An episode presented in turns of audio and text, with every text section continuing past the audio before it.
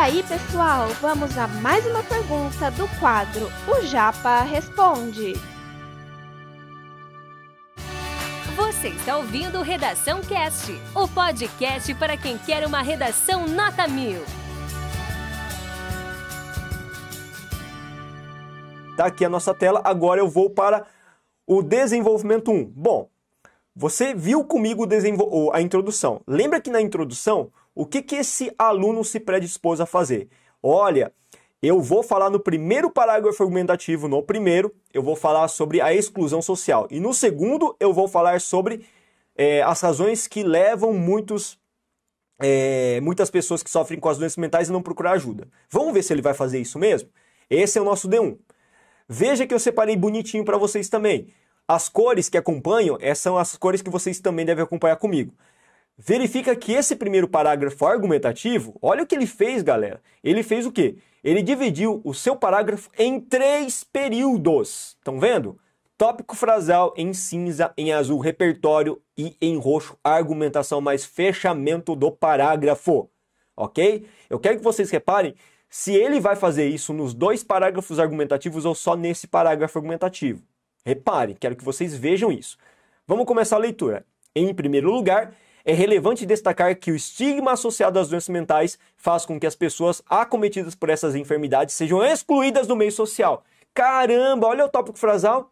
O que, que ele fez no tópico frasal? Ele falou exatamente que ele vai comentar nesse parágrafo especificamente sobre o processo de exclusão das pessoas no meio social. Exatamente o que ele disse que ia fazer na introdução dele, exatamente programado de acordo com o que ele havia antecipado. Isso que é um texto estratégico e previsível como ele nem gosta. Vamos ver o que ele fez no segundo período.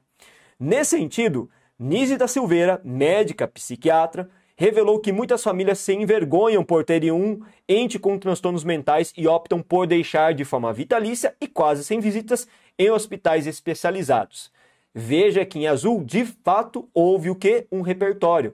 O repertório dado por uma profissional médica da área da saúde mental, da psiquiatria, que fala que muitas famílias por conta da vergonha, acabam abandonando vitaliciamente pessoas que sofrem com os transtornos mentais em hospitais especializados, pagam por isso, enfim, ou não pagam também, né, gratuitamente, mas acabam deixando lá abandonado. Veja que de fato ele fez um repertório, trouxe um repertório extremamente rico, que é produtivo, que é legitimado para essa discussão. Desse modo, olha só o último período.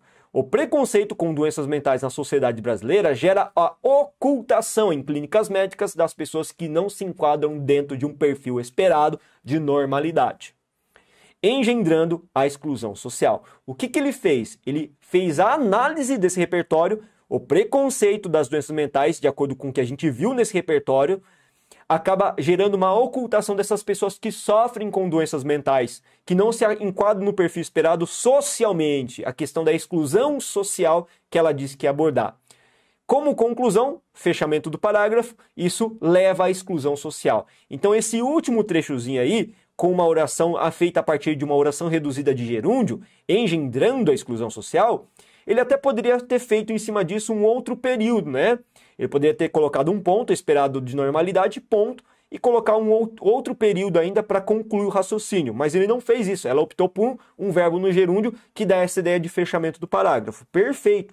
Veja que ela costurou e amarrou o parágrafo todo dela, D1, a partir de três períodos unicamente, né? Três períodos unicamente, e não de quatro, de cinco, de seis. Tem pessoas que fazem com seis, com cinco, com quatro, mas essa aluna conseguiu fazer muito bem o que ela predispôs a fazer apenas com três períodos.